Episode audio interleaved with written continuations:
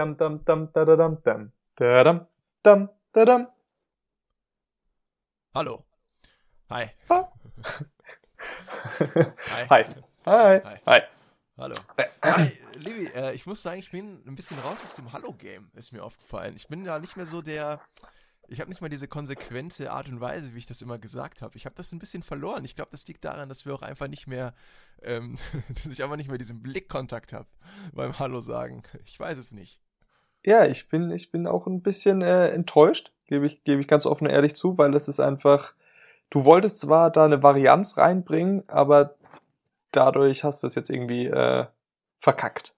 Also ich will nicht sagen, dass du schuld bist, aber du bist schuld. Da merkt man wieder, wie äh, Levi mal auch einen immer wieder aufbaut, wenn man mal ganz unten ist, wie man wieder einen hochholt, wieder empor, emporbringt auf die Spitze, da wo man eigentlich hin will. Ich weiß es nicht, ich habe mir sogar extra eine alte Folge mal angehört, um einfach mal zu sehen, wie ist denn das Hallo, was ich da mal sage, weil ich so irritiert bin in letzter Zeit, wie ich das immer gesagt habe.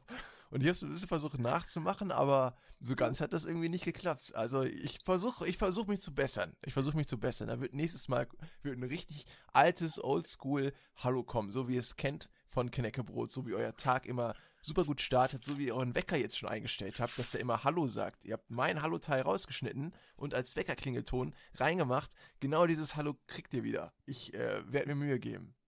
Ja, ich finde, das ist auch so ein cooles Ding. Kann man einfach mal ein paar alte Folgen von uns wieder anhören. Ne? Falls einem langweilig ist.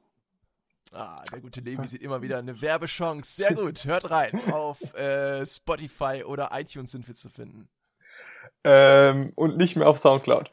Ähm, liebe Umudi, wie geht es dir denn? Wie war deine Woche? Ach, Levi, Mensch, wie war meine Woche? Das ist eine sehr gute Frage. Ähm, wobei, heute ist ja erst Mittwoch, aber ich vermute, du beziehst dich, beziehst dich auf letzte Woche. Ähm, ich weiß es ehrlich gesagt nicht mehr. Das ist so ein, äh, jetzt im Alter, ich bin ja jetzt im erhöhten Alter mit ungefähr 26 noch. Ähm, da vergisst man so vieles. Ich weiß es wirklich nicht mehr. Ich habe keine Ahnung, was ich gemacht habe. Ich weiß nicht, was ich gestern gegessen habe. Ich weiß nicht, was überhaupt so generell war in meinem Leben, seit ich, also ab 20 ist alles weg. Vor 20 weiß ich alles noch. Danach ist irgendwie alles nur noch so verschmiert. Keine Ahnung. Ähm, ich glaube generell, wenn man sich nicht so gut daran erinnert, wird es halt eine normale Woche gewesen sein. Wenn jetzt was super Schreckliches passiert wäre, würde ich dir das jetzt wahrscheinlich erzählen. Aber da das nicht so ist, ist es wahrscheinlich okay gewesen. Aber wie war es denn bei dir? Du bist ja noch young, du bist fresh, du bist der Levi, der, der, der super, super hipster Levi. Was ist, was ging bei dir so? Bin ich nicht älter als du? Nein, nein, nein. Was ging bei dir? Du bist doch 23. Was, ist, was geht ab? ähm, ja, ich habe äh, tatsächlich eine, eine, eine äh, Neuigkeit. Ich habe äh, angefangen, ein Ärgermanagement-Buch zu lesen. Hm? Ich habe, äh, ich bin jetzt auf dem Weg, meinen Ärger in den Griff zu bekommen. Ja. Ist das nicht toll? Ärger. Aha. Levi und Ärger. Ja. Hm. Okay. Weil äh, wir hatten ja schon oft, oft drüber geschnackt, dass ich doch so leicht ähm, cholerisch angehaucht bin. Und dann dachte ich mal, ich versuche das mal irgendwie so in den Griff zu bekommen, weil das dann immer meine ganze, meine ganze äh, Stimmung verhagelt. Und ich dann halt leider so, so ein schlechter Mensch bin, der dann immer andere mit reinzieht. Also ich kann das dann nicht für mich ausmachen, sondern ich äh, strahle dann das sehr schnell ab. Und dann leiden halt andere drunter. Und das ist eine schlechte Eigenschaft.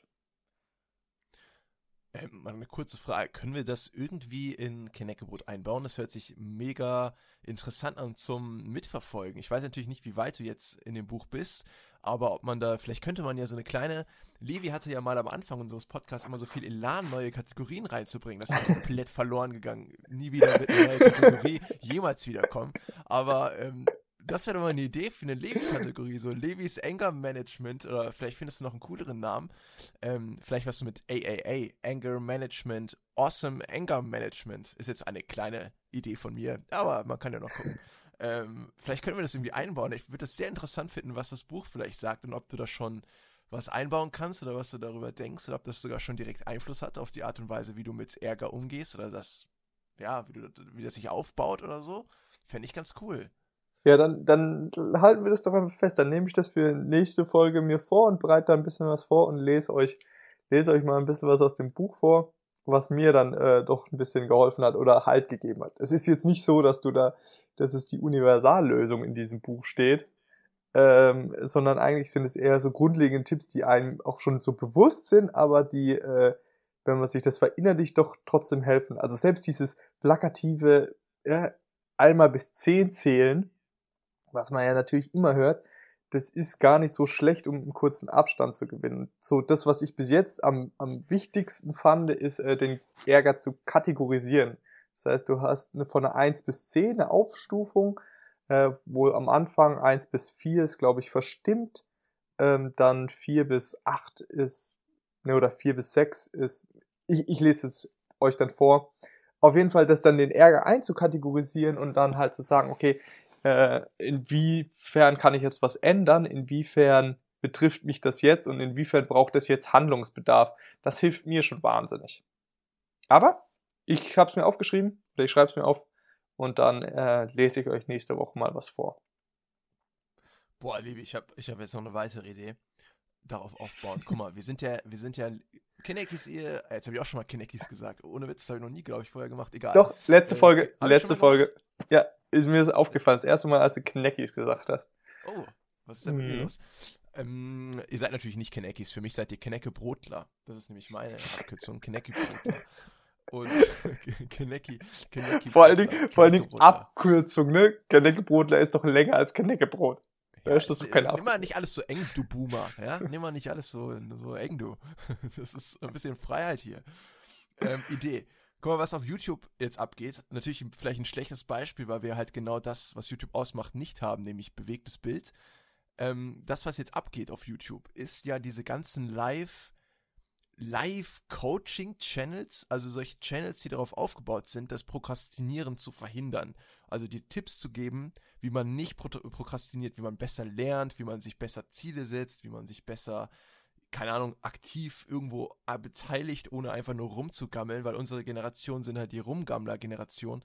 Die müssen nicht mehr arbeiten, ähm, irgendwie hart, schon mit elf Jahren in der Mine irgendwie. Die können aber zu Hause herumchillen und in Anführungsstrichen studieren und lernen, was jeder in zwei Wochen vor der Prüfung macht und der Rest der Zeit wird halt auf Netflix gechillt. Und da gibt es halt unfassbare Channels, die jetzt aufploppen, schon seit ein paar ja, in den letzten zwei Jahren oder sowas, wo halt diese ganzen Tipps dann wiedergegeben werden, irgendwie meine Tipps, um Ziele zu erreichen und so. Wir können da ja versuchen, so ein bisschen das in den Podcast vielleicht auch mal so leicht einspielen zu lassen, unsere, unsere ähm, Tipps oder unsere Art und Weisen, wie wir auch versuchen, gegen diese Prokrastination anzukämpfen, weil ich, mich nervt es am meisten an mir, dieses Prokrastinieren und ich versuche halt auch immer Wege zu finden, dagegen anzuarbeiten. Vielleicht wäre das auch so eine Kategorie, die man oder eine Sektion, die man so einführen könnte, so ein bisschen dieses Live-Management-mäßige. Ja, und dann wirklich in ein paar Wochen fangen wir dann an, irgendwelche Shakes zu verkaufen an unsere Kanekis in so einem richtig schönen Schneeballsystem. Das hört sich richtig gut an. Aber ja, äh, wenn wir jetzt schon bei dem Thema sind, und zwar diese Live-Coach, die sind ja nicht nur unbedingt auf YouTube. Ich bin ja nicht so auf YouTube unterwegs.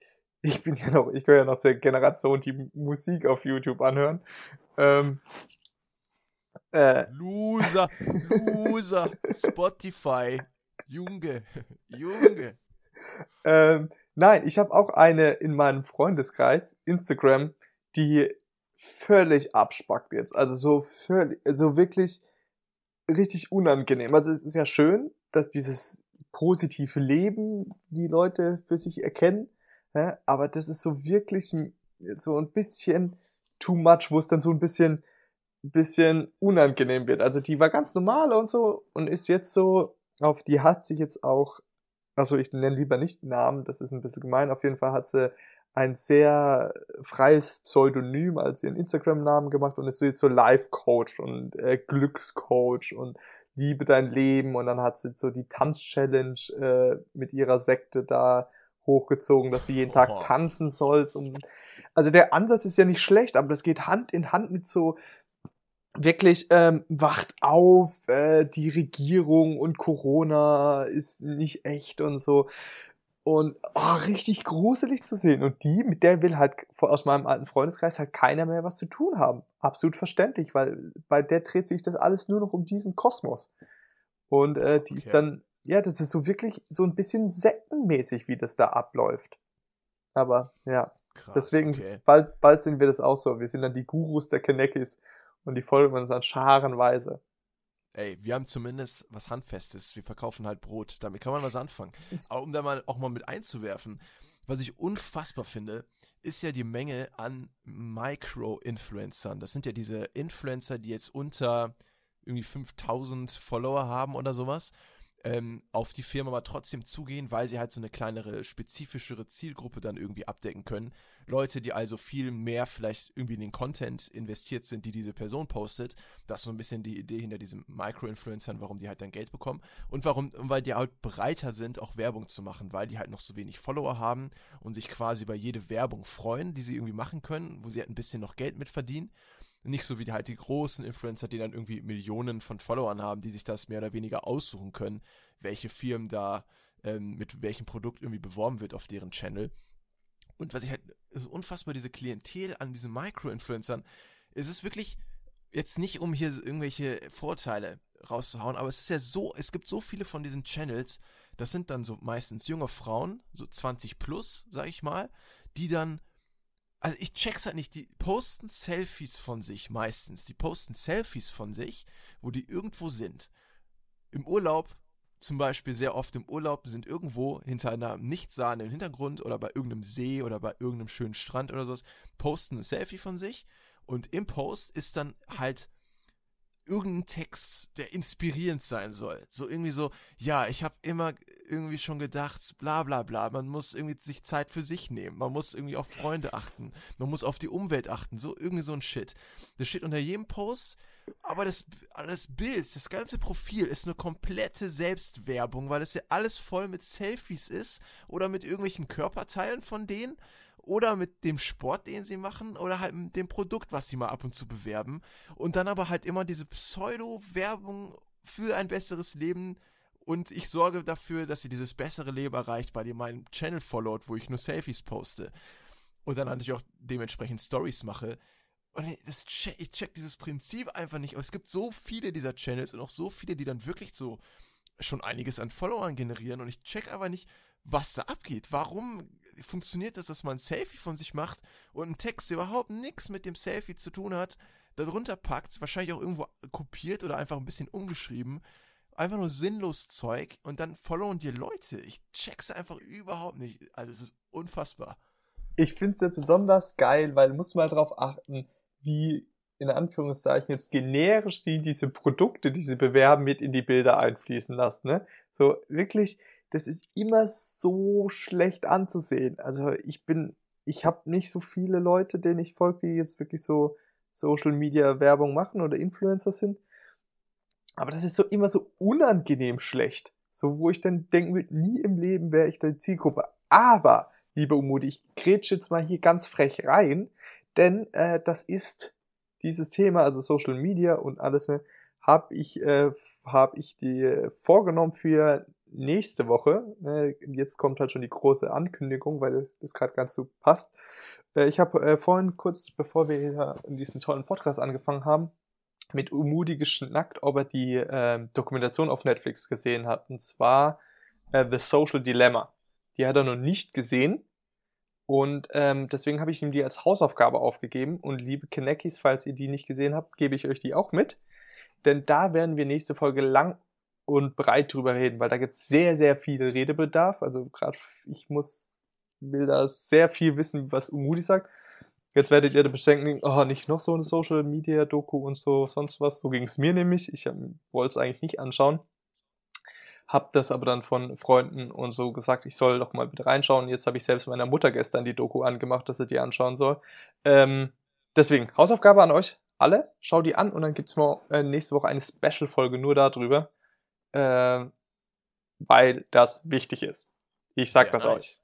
Ja. Sehr nice, sage ich dir nur. Daumen hoch oder vielleicht lieber, oder vielleicht Abo.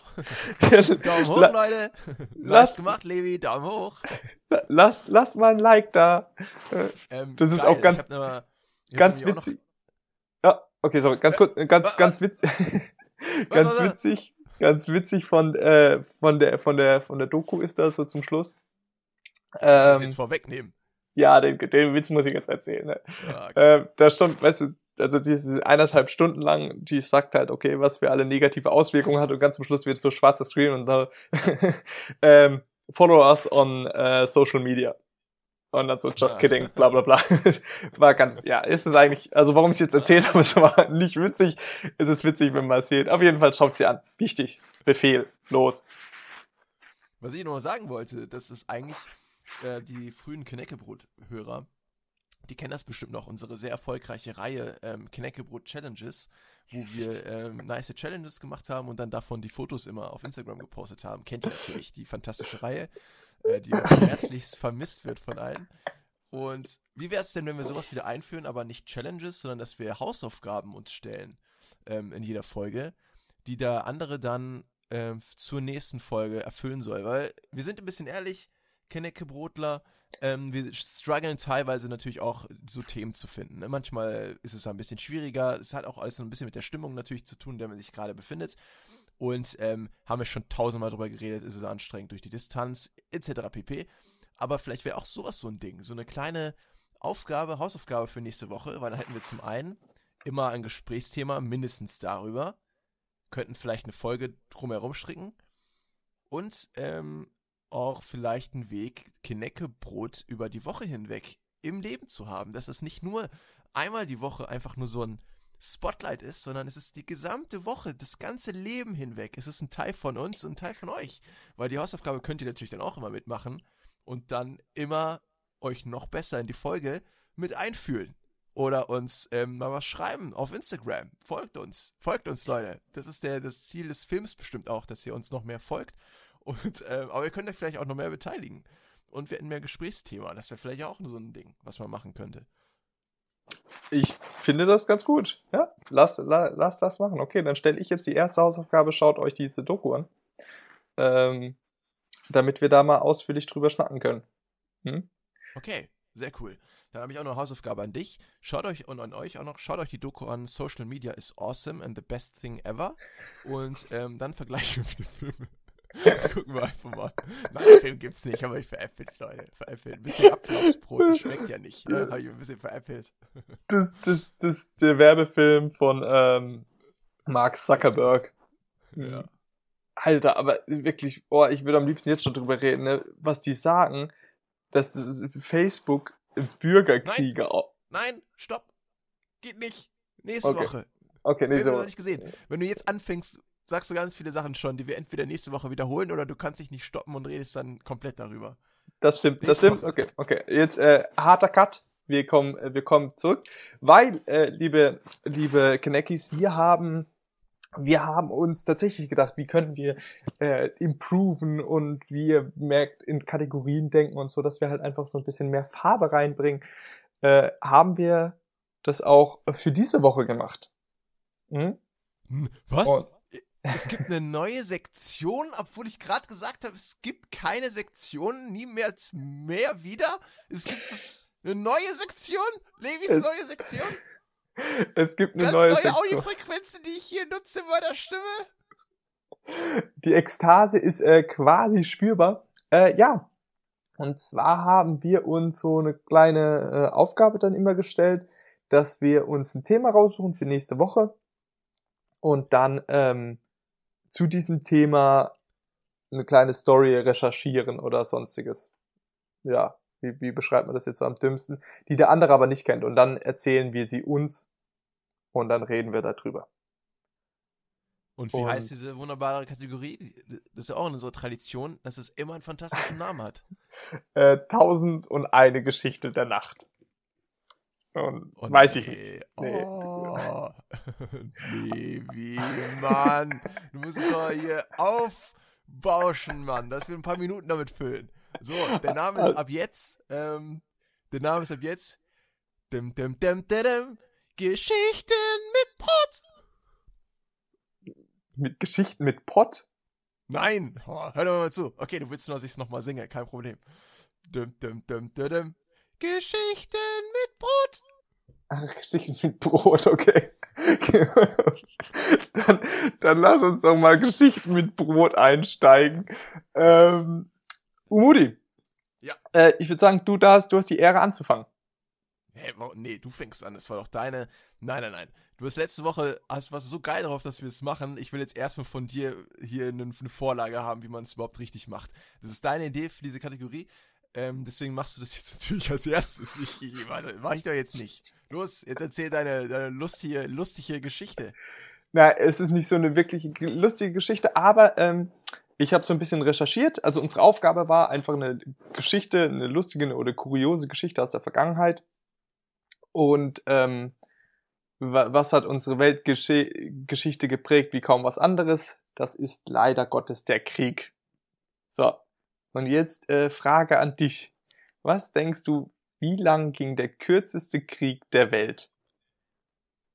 Der kürzeste Krieg der Welt? Der kürzeste ging? Krieg. Genau, also in. Hm, sag ich mal so. Sagen wir mal eine gute Minute. Nein. Also, es okay. war schon, es war schon echter, echter Krieg mit so, äh, mit Toten und so. Ne? Oh, oh, okay. Mhm. Ja, was ist denn die Lösung?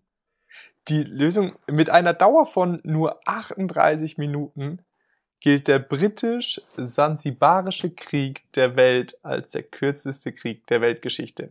Auf britischer Seite forderte er keine Todesopfer und einen Verwundeten, auf der sansibarischen Seite rund 300 Tote und 200 Verletzte.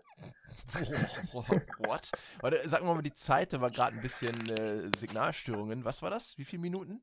38. Der, um 38. 9 Uhr, genau, um 9 Uhr haben die Briten angefangen, äh, die sansibarische Küste zu bombardieren und 9.38 Uhr wurde dann kapituliert auf Seiten von Sansibar. Es war äh, übrigens 1896, also jetzt um das zeitlich einzuordnen, damit die Leute wissen, wie dieser Krieg von, vonstatten ging. Weil theoretisch könnte man ja auch einfach eine Riesenbombe irgendwo draufschmeißen ähm, und dann wäre es fertig, aber nein. Ja. Und äh, soll ich dir jetzt noch kurz die Hintergründe erläutern? Ja, sag mal, sag mal, vor allem, weil ich jetzt ein bisschen Audioprobleme habe. Das heißt, ich will lieber, dass du noch ein bisschen redest, bis sich das alles ein bisschen einpegelt. Erzähl ruhig mal die Hintergründe und dann, ähm, dann komme ich natürlich auch mit meiner super lustigen Geschichte. Ja, okay. Äh, also der, der, Krieg, der Krieg brach eigentlich aus zwischen, soll ich die Namen auch nennen, Hamad Imbu Tuwaini Ibn Said, der mit der britischen Kolonialverwaltung kooperiert hatte. Und ähm, und er starb dann und sein Cousin wurde dann schlussendlich Sultan. Ja? Aber äh, die Briten hatten allerdings ähm, einen anderen Nachfolger vorgesehen. Also ich verkürze es so ein bisschen.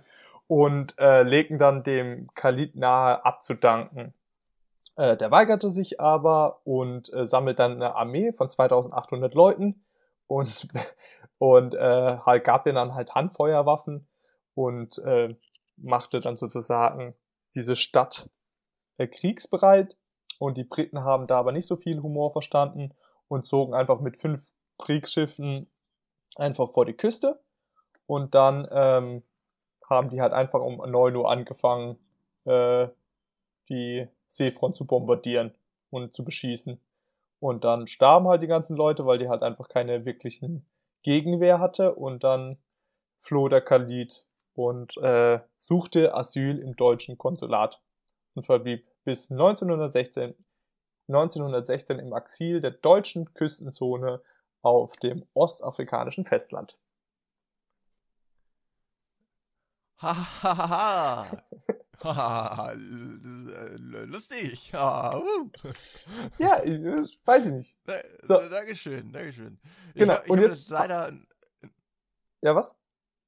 Äh, ich habe jetzt leider ein paar wichtige Teile, glaube ich, einfach nicht gehört, weil es so krasse Audioprobleme auf meiner Seite leider gibt. Ähm, der, der gute Levi ist ein wenig in, in den Datenströmen gefangen bei mir, aber ich habe so, ich habe es ich hab's einigermaßen zusammengestellt bekommen. Ähm, ja, nice Ding. Danke, genau. danke, Herr Levi.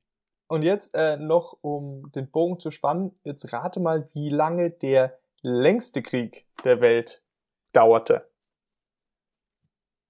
Der längste Krieg der Welt. Ja. Das ist ja etwas, was man eigentlich wissen sollte, ne? Nee, er ist, ähm, er, also. ist, er ist relativ um, also so umstritten. Es ist jetzt auch wirklich nicht, dass sie die ganze Zeit da durchgekämpft haben, sondern es war halt einfach, wo in der ganzen Zeit noch keine Friedenserklärung zwischen den zwei Parteien aus ausgestellt äh, war. Also man kennt ja den 100-jährigen Krieg, Tipp, dementsprechend ist es über 100 Jahre. Ähm, also ja, das heißt, die haben jetzt nicht die ganze Zeit durchgekämpft, aber in der ganzen Zeit gab es keinen Friedensvertrag. Ja, ähm, na gut, über 100 Jahre. Ähm, äh, ich ich würde jetzt mal nicht so krass drüber hinweg, sagen wir mal 150 vielleicht. 335-jährigen Krieg. Ah, fast. Ja, sehr gut. ja, von 1651 bis 1986 ging dieser, dieser gute Krieg. Ja. Und es war zwischen den Niederlanden und den Scilly-Inseln. Hm, okay, ja, da wurde okay. schlussendlich, äh, die Geschichte ist jetzt nicht ganz so spannend, es wurde halt sehr, sehr spät dann eigentlich erst äh, offiziell ein Friedensvertrag unterzeichnet. Und deswegen ging der halt ganze 335 Jahre war zwischen diesen zwei Ländern Krieg.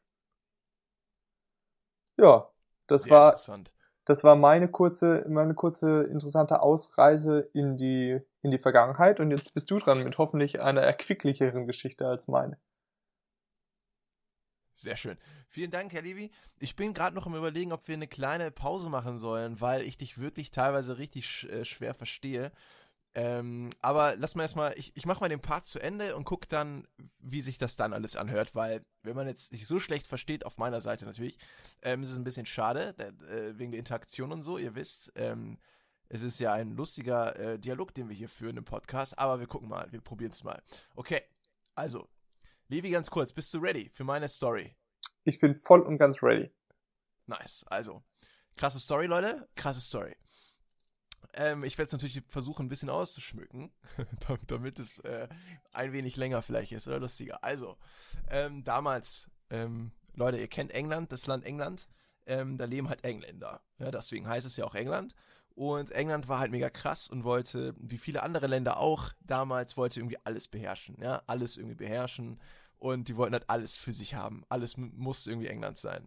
Und in dieser Zeit gab es halt sehr viel, was sie da gemacht haben in der Richtung, nämlich Kolonien irgendwo aufgeschlagen. Ja, die sind halt in irgendein Land und haben gesagt, das ist jetzt unseres, unser Land hier, nicht mehr euer Land. Wir machen jetzt hier unsere Zelte hin und stellen uns dahin mit unseren Pistolen und wenn ihr da nicht irgendwie auf uns hört, dann sieht es nicht gut bei euch aus. Haben die halt viel gemacht, hat Deutschland auch gemacht, haben ganz viele Länder gemacht. Amerika ist ja quasi eine englische Kolonie gewesen. Ähm, ganz, ganz häufig. Und wo es auch eine Kolonie gab, äh, beziehungsweise dann, was noch stärker ausgeweitet worden ist, das ganze Land war dann am Ende unter dieser britischen Herrschaft, das war Indien. Indien kennt ihr, da leben die Indianer. Ne? Deswegen heißt es ja auch Indien. Und ähm, Indien wurde also von den britischen Leuten irgendwann mal besetzt. Da war eine Kolonie oder die haben das dann unter ihre Herrschaft gebracht. Und ähm, das ist gar nicht so lange her, dass Indien ähm, wieder unabhängig wurde. Das war ja im Jahr, ähm, weiß ich gar nicht, in den 50, vor den 50ern, so vielleicht, weiß ich nicht, 50, 49 rum, irgendwie so, ist ähm, Indien wieder unabhängig geworden. Ähm, aber die waren halt ganz lange unter dieser britischen Herrschaft. So, und die Briten waren dann in Indien, haben sich das so angeguckt und so gesagt, ja, das ist ja gar nicht so hässlich hier. Eigentlich ganz nice. Curry, Gebäude, ah, alles ganz schön hier. Äh, eine Sache stört aber. Eines ist ein bisschen nicht so geil. Diese ganzen Cobras hier, Leute. Was habt ihr denn mit denen am Hut? Warum sind hier überall Cobras? Das ist ja richtig scheiße. Ich laufe drei Schritte und fünf Cobras habe ich schon hier um mich herum. Ähm, Cobras in der Toilette, Cobras in der Hütte, überall Cobras. Was soll ich mit denen? Ähm, und die Briten wollten das nicht mehr. Die wollten kein Land mehr haben, das so voll war mit Cobras. Also haben die sich gedacht, okay, die Cobras müssen weg und jeder muss anpacken. Jeder muss dafür sorgen, dass diese Cobras wegkommen. Was machen wir am besten? Wie motivieren wir die Leute, die Cobras alle wegzuschaffen? Easy. England hat dann gesagt, jo, ähm, für jede Cobra, für jede tote Cobra, die ihr uns schickt, kriegt ihr Geld. Für jede tote Cobra, die vor uns landet, ähm, bei der ihr zeigt, die ist tot, dafür kriegt ihr halt ein Kopfgeld quasi. Also auf eine Cobra generell, auf eine ganze Rasse wurde Kopfgeld ausgesetzt, ja? was für ein Rassismus ist das? Auf eine ganze Rasse, auf Kobras wurde Kopfgeld ausgesetzt. Jede tote Kobra gibt Geld. Ähm, krasse Idee, sagt ihr euch jetzt vielleicht. Nice, Kobras werden bestimmt alle umgebracht. Ähm, eine Zeit lang lief das auch ganz gut. Die Leute haben Kobras gebracht.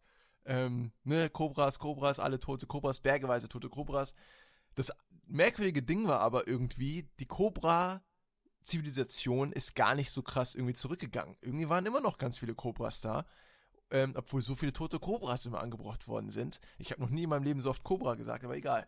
Ähm, und die haben sich so gewundert, hä, warum sind denn trotzdem so viele Kobras überall?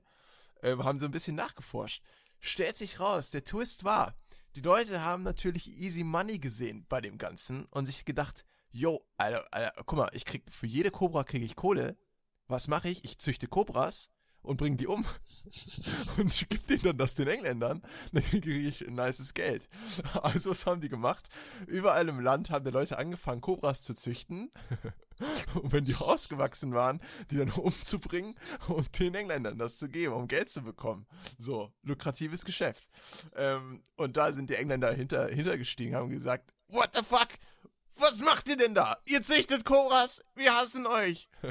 Und haben dann aufgehört mit dem Kopfgeld und dann haben die Inder gedacht, ja Junge, was machen wir jetzt mit den ganzen Kobras?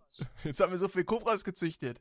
Also, was ist der logischste Weg? Die Kobras in die Freiheit entlassen. Und was am Ende dann passiert ist, die Kobra-Zivilisation, die Kobra-Population ist dann noch mehr angestiegen durch dieses Kopfgeld, weil die ganzen gezüchteten Extra-Kobras ins Freie gelassen wurden und dadurch noch mehr Kobras in Indien waren als davor.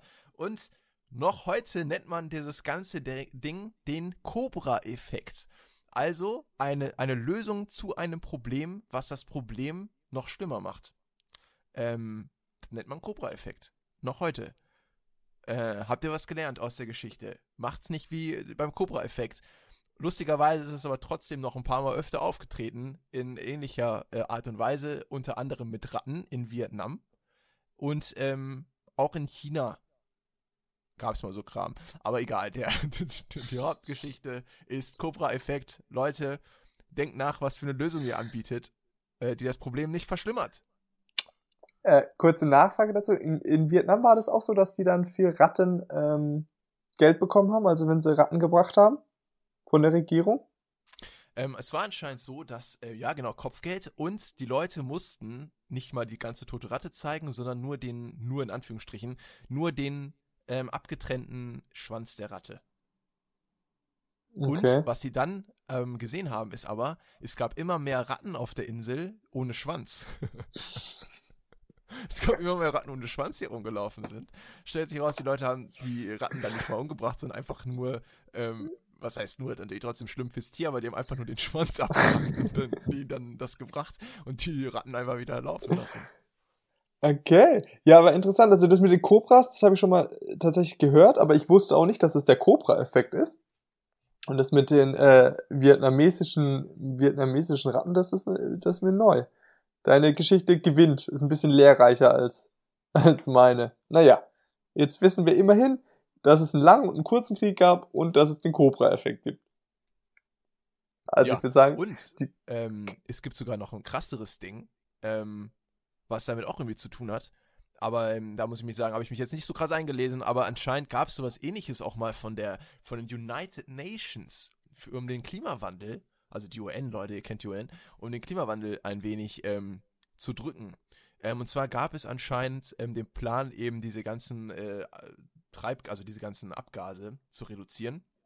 Und äh, Firmen wurden dafür belohnt, wenn sie ähm, anscheinend irgendwie so ein gewisses Limit nicht überschritten haben oder sowas. Also irgendwie irgendwelche Pluspunkte bekommen oder wahrscheinlich einfach Geld.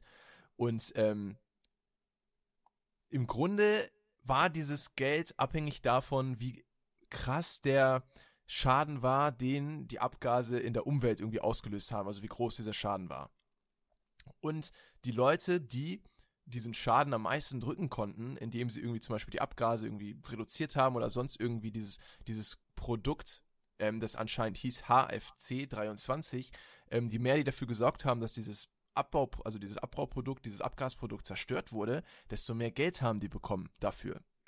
ähm, was dann anscheinend passiert ist, ist, dass die Firmen, weil sie das Geld haben wollten, weil es anscheinend noch nicht wenig ist, haben die einfach ähm, noch mehr von diesem Produkt geschaffen, um das noch häufiger kaputt machen zu können und dadurch noch mehr Geld zu bekommen von der UN, bis sie das natürlich äh, auch herausgefunden haben. Crazy, oder? Und Klimawandel. Aktuelles Thema. Oh mein Gott, direkt wieder verbunden. So weit kann eine Geschichte gehen.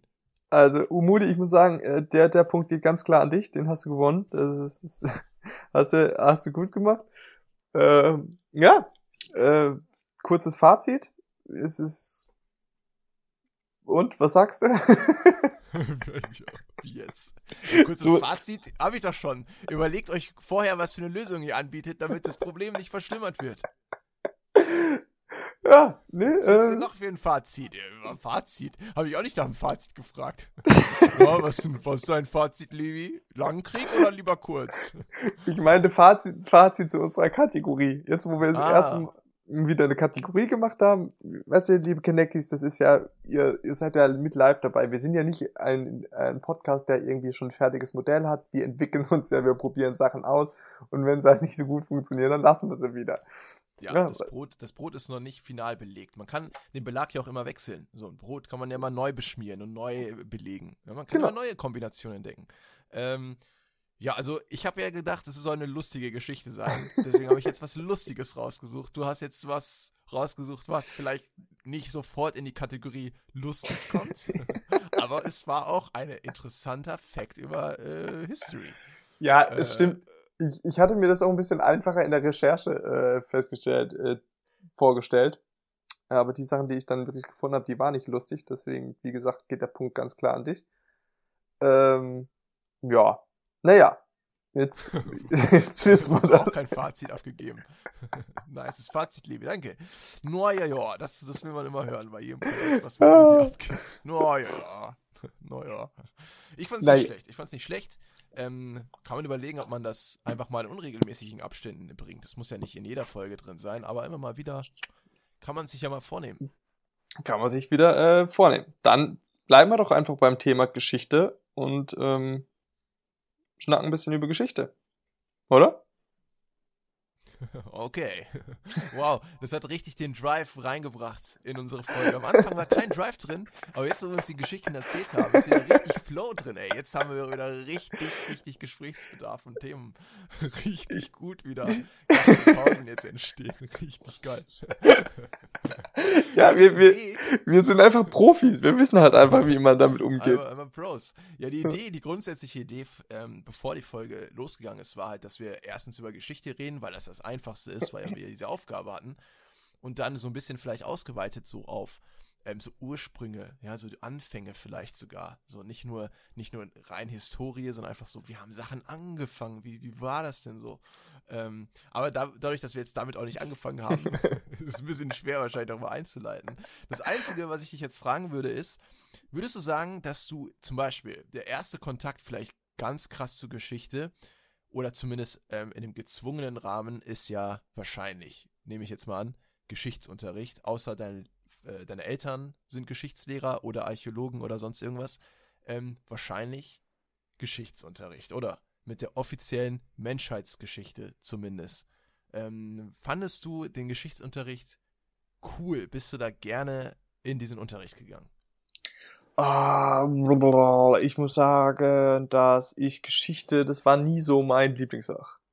Aber das liegt nicht einfach, dass ich Geschichte per se uninteressant fand. Das ist halt einfach wie dieses klassische Schullernen Geschichte eigentlich nicht wirklich interessant dargestellt hat. Also, ich finde halt dieses Jahreszahlenlernen und so, ähm, ja, hat mich nie so, nie so tangiert. Äh, ich finde eigentlich, Geschichte kann schon ganz cool sein, aber ja, weiß ich nicht. Hm, es ist schwierig, schwierig zu beantworten. Wie würdest du das, das beantworten? Also mich hat es damals, glaube ich, auch nicht so viel interessiert. Wobei das lag einfach auch bei mir, einfach an der Art und Weise, wie es gelehrt worden ist. Wir hatten eine unfassbar strenge, unfassbar strenge Lehrerin, die wirklich schrecklich war. Die war wirklich richtig schlimm. Ich, ich nenne sie jetzt Frau W. Ähm, das ist auch der echte Anfangsbuchstabe, aber dadurch kann sich hoffentlich keiner was ableiten. Was natürlich alle Leute, die mich kennen aus Münster, die wissen dann wahrscheinlich, wen ich meine, aber ist ja auch egal. Soll die mich doch verklagen, die ist jetzt schon 80 oder so. Ähm, auf jeden Fall unfassbar, was für ein schrecklicher Unterricht das war. Ähm, was wir nämlich machen mussten, ist, das einzige Fach, so es gab zwei Fächer, die irgendwie sowas ähnliches gemacht haben. Also einmal Geschichte und einmal ähm, Politik. Und bei Geschichte, was wir nämlich machen mussten, ist ein Stundenprotokoll. Das heißt, von jedem unter, von jeder Unterrichtsstunde wurde einer ausgewählt. Das war, glaube ich, einfach alphabetisch der Klassenliste runter. Wurde einer ausgewählt, der dann für nächste Woche ein Protokoll schreiben musste über das, über den, über die Stunde einfach. So was wir gemacht haben, welche Themen wir besprochen haben. Quasi einfach eine Zusammenfassung von dem ganzen, vom ganzen Unterricht. An sich vielleicht cool, zum Nachschlagen. Auf der anderen Seite einfach richtig scheiße. Das wollte keiner natürlich machen. Und es war, vor allem ist es ja, weil ich auch so streng war damit, weil was dann passiert ist, in der darauffolgenden Woche musste das der Protokollant, er wurde ja auserkoren als Protokollant, der musste das dann vorlesen. Das heißt, die ersten 20 Minuten des Unterrichts sind dann damit verbracht worden, das vorzulesen und Feedback zu geben. Und das wichtigste Feedback ist natürlich von der Lehrerin selbst, der Kaiserin des Unterrichts, die dann, das am Ende musste sie das genehmigen. Ja, und das wurde auch so eingetragen ins Klassenbuch. Protokoll wurde genehmigt, ist das höchste Lob gewesen, was es gab. Es gab es kaum. Ähm, Protokoll wurde mit leichten Verbesserungen genehmigt. Oder Protokoll wurde mit Verbesserungen genehmigt. Das war der Standard. Das hat 80% der Klasse bekommen. Wurde mit Verbesserungen genehmigt. Das musste man dann immer aufwerten und nochmal abgeben. Oder das Allerschlimmste natürlich, der Todesstoß. Ähm, Protokoll wurde nicht genehmigt. Da war natürlich die Welt over. Es war kein gutes Protokoll. Das ist die Arbeit nicht gut gemacht. Wie kannst du nur als Protokollant, als jemand, der diesen ehrwürdigen Titel für diese Stunde aufrechterhält. Also wirklich, es war super schlimm. Und man hat wirklich kein Interesse an Geschichte vermittelt bekommen. Es war einfach wirklich schrecklich.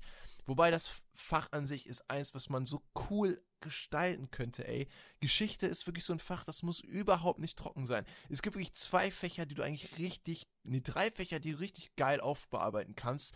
Einmal Biologie, ähm, eigentlich alle Naturwissenschaften kannst du eigentlich geil machen ähm, Geschichte und Politik. Das kannst du so geil machen. Du kannst es eigentlich so krass verbinden mit Museumsbesuchen, mit irgendwelchen wirklich On-Site-Sachen, da dir Sachen zu zeigen oder sowas. Wir sind nicht einmal irgendwo hin in ein Naturkundemuseum oder in irgendein geschichtliches Museum. Du kannst das so geil machen, ey. Ich verstehe einfach nicht, wie man diesen Unterricht so verhunzen kann.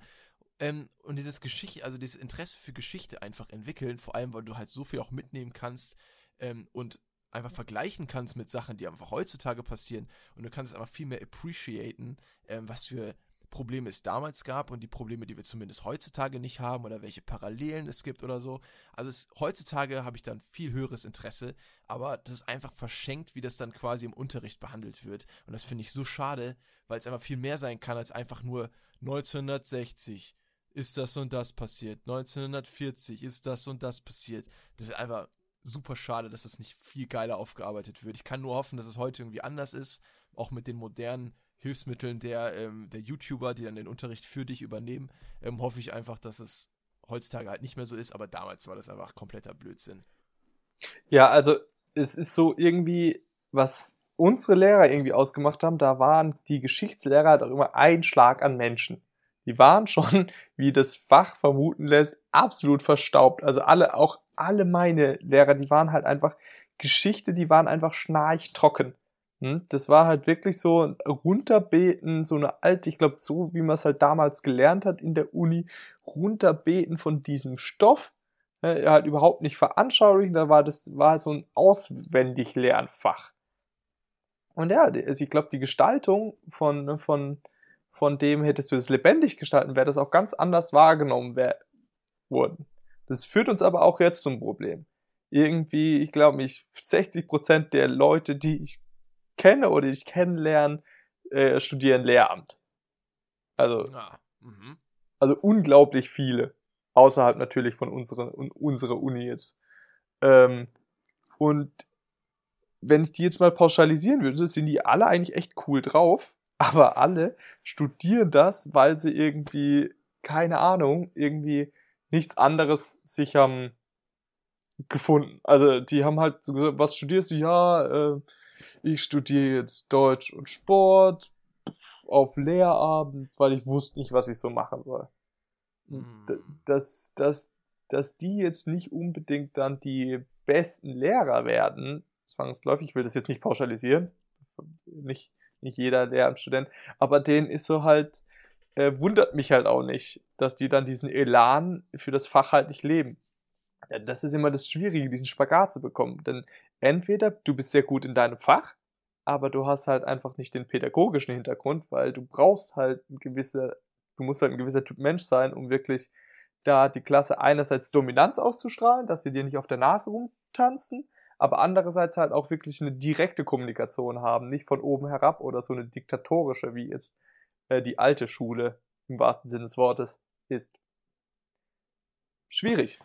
Es ist schwierig. Ich würde auch, ich verstehe zum Beispiel auch eine Sache nicht. Ähm, es wird es halt immer weniger natürlich geben. Aber warum zum Beispiel in, in Unterrichts, in allen möglichen Fächern, warum wird nicht einfach öfter, werden nicht öfter externe Leute geholt? Das frage ich mich wirklich immer öfter, zum Beispiel im Fach Geschichte oder sowas. Zum einen gibt es natürlich das große Ding Zeitzeugen, ähm, wobei das natürlich immer schwierig, schwieriger wird. Die sind ja auch einfach unfassbar alt und die werden halt dann auch irgendwann alle wegsterben und dann hat man das halt irgendwie nicht.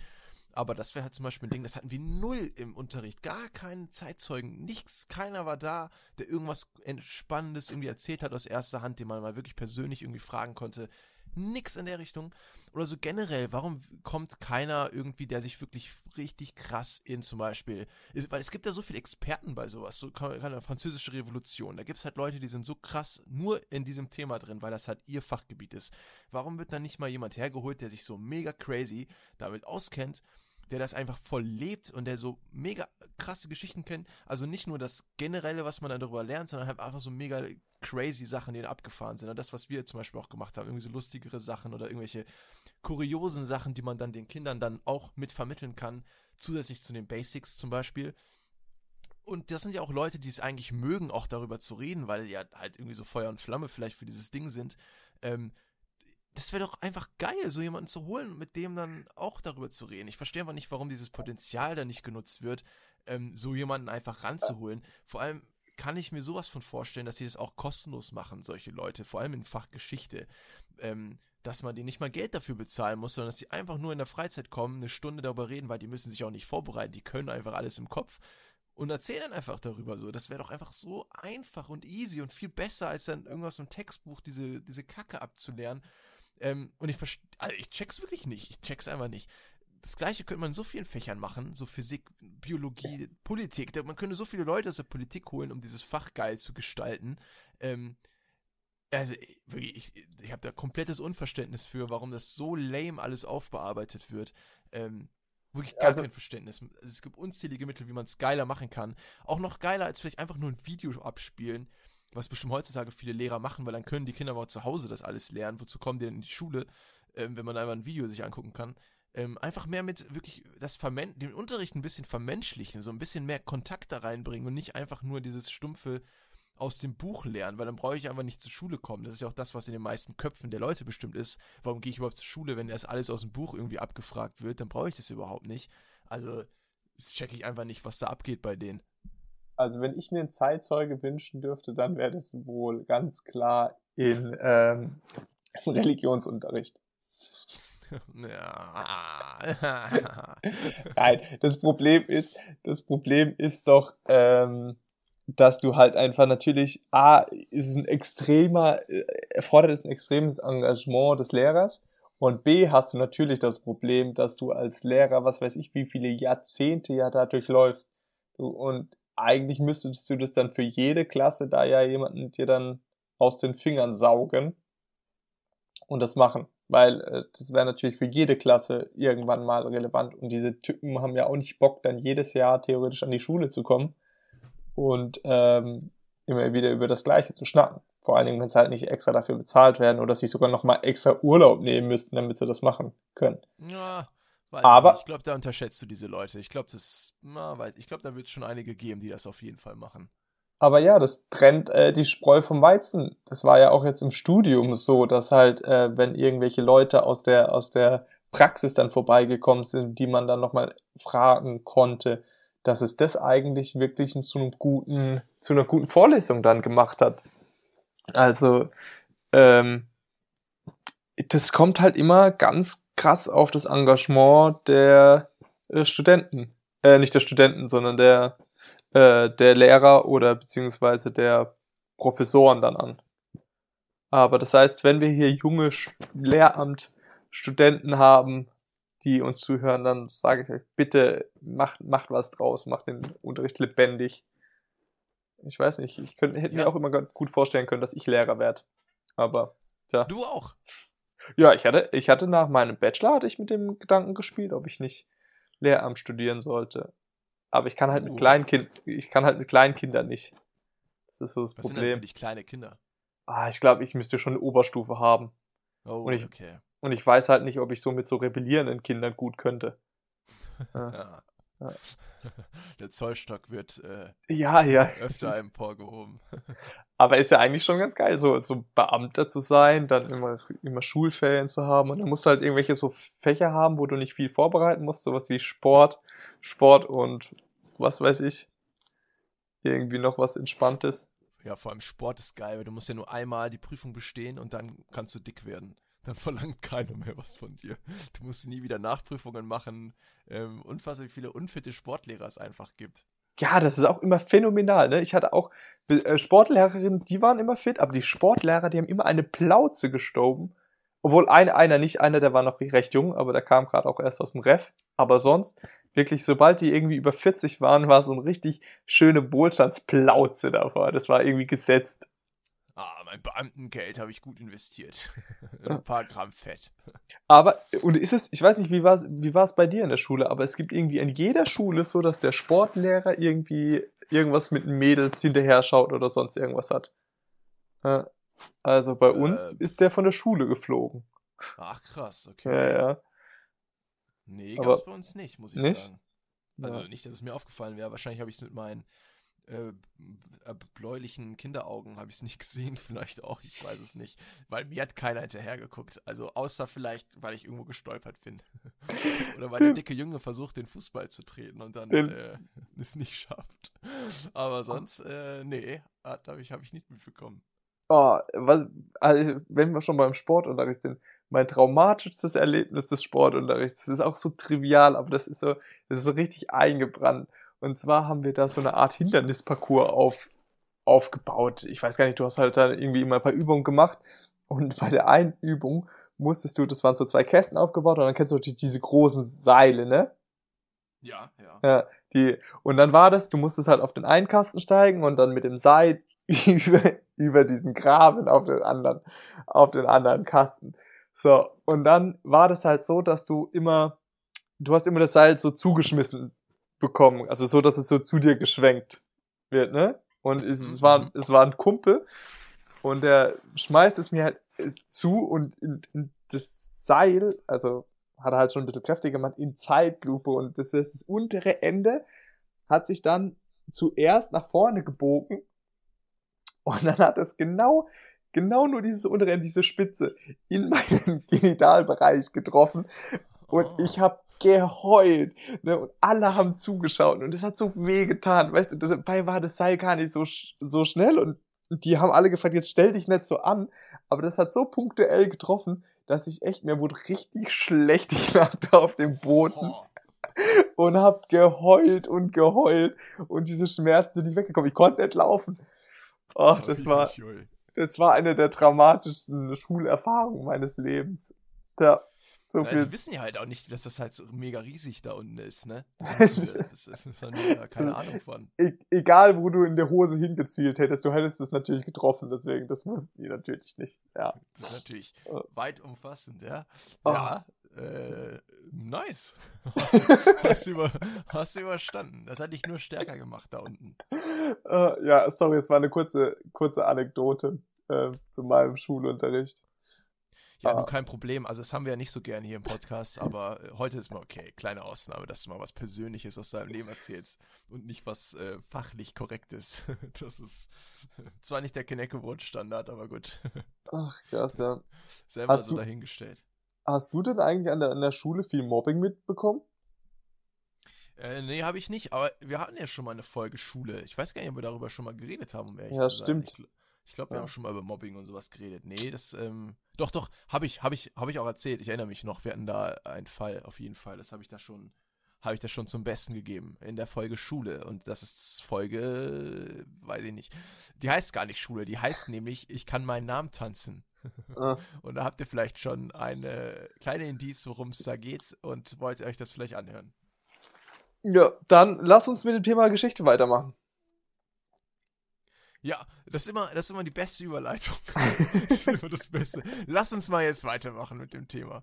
Ich muss ehrlich sagen, ich hasse diese Überleitung, weil das halt so, das sollte natürlich da reinleiten. Ich hasse dieses, ja, lass uns da jetzt mal weitermachen, ne? Als, als wäre das davor kompletter Blödsinn, den man nicht braucht. Natürlich ist es Blödsinn auf eine Art und Weise.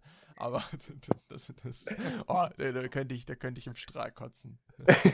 lass, uns, lass uns da jetzt mal weitermachen. Geschichte. Ja, wo ich noch drauf hinaus wollte, ähm, wenn du mich jetzt schon zwingst, weiterzumachen. ähm, so in Richtung, wir haben auch nicht mehr so lange, in Richtung ähm, persönliche Historie.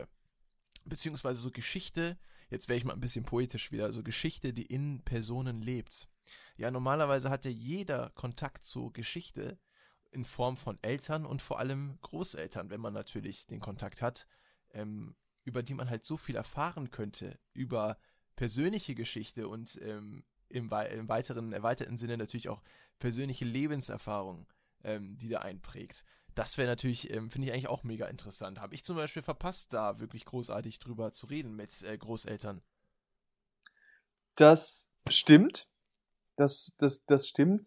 Das Problem, das ich da mit so ein bisschen habe, sind die unterschiedlichen Lebensweisen.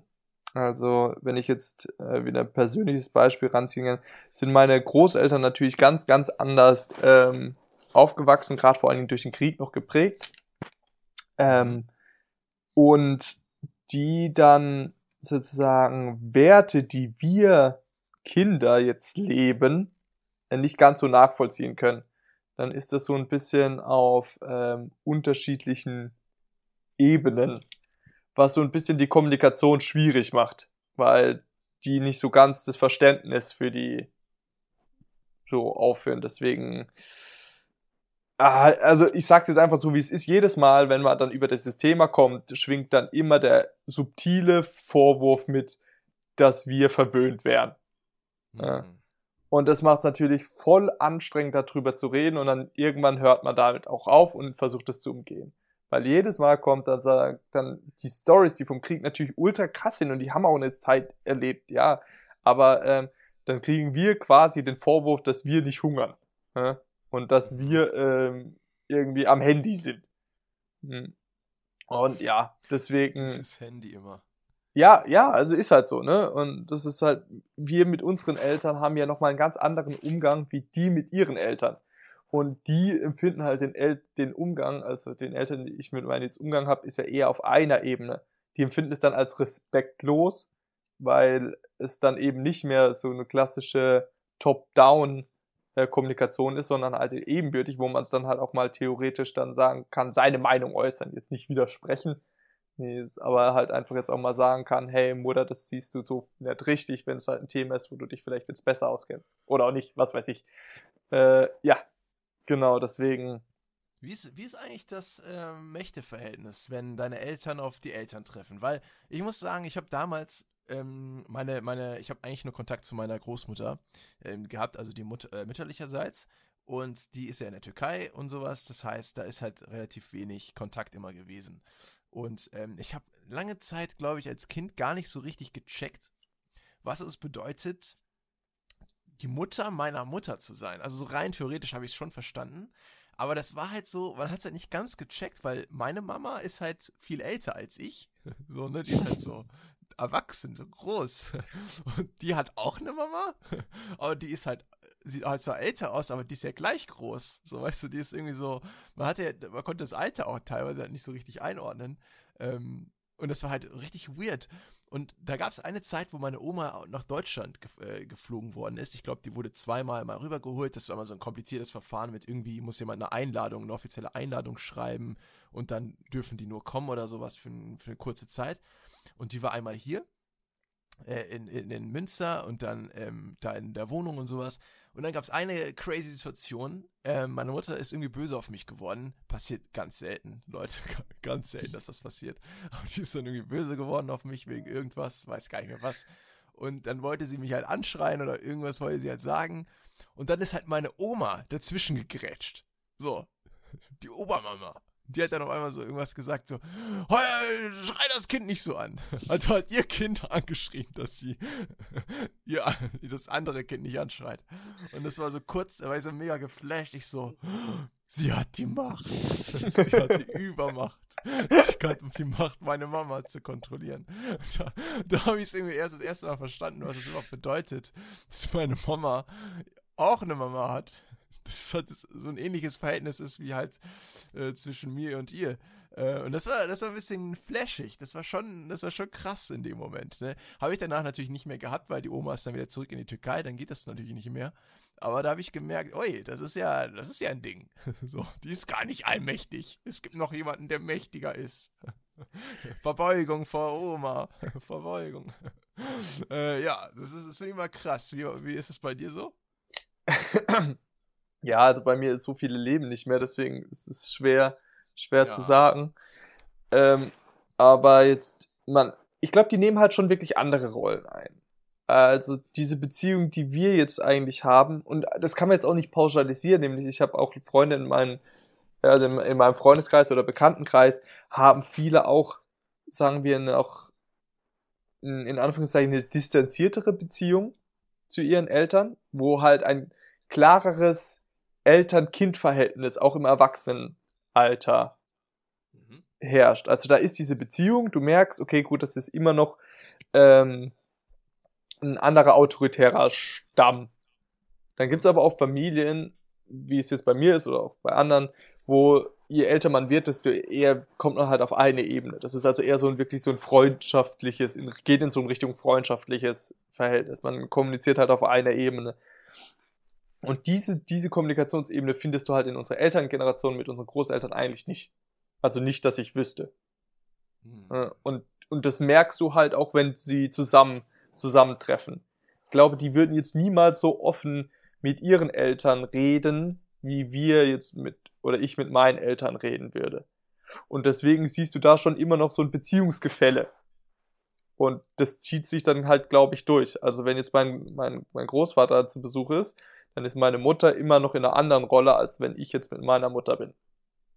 Hm. Das, das habe ich auch schon mal erwähnt, glaube ich, einem, oder vielleicht nicht, ich weiß nicht, ob ich es mir vorgenommen hatte oder dann doch nicht gesagt habe, in der Folge, wo ich mal auch erzählt habe, dass ich äh, bei euch mal war zum Besuch. Das ist immer so ein Ding, was ich sehr bewundert habe dann bei diesem Besuch, dass ihr eben halt dieses Verhältnis habt, weil ich habe das halt zum Beispiel nicht und ich weiß halt nicht, wie wie stark das eigentlich verbreitet ist, dass man dieses Verhältnis zu seinen Eltern hat, was halt wirklich so offen ist. Ähm, das kann ich schwer einschätzen, weil ich, also ich glaube, es gibt wirklich schon viele Eltern, die das einfach nicht können.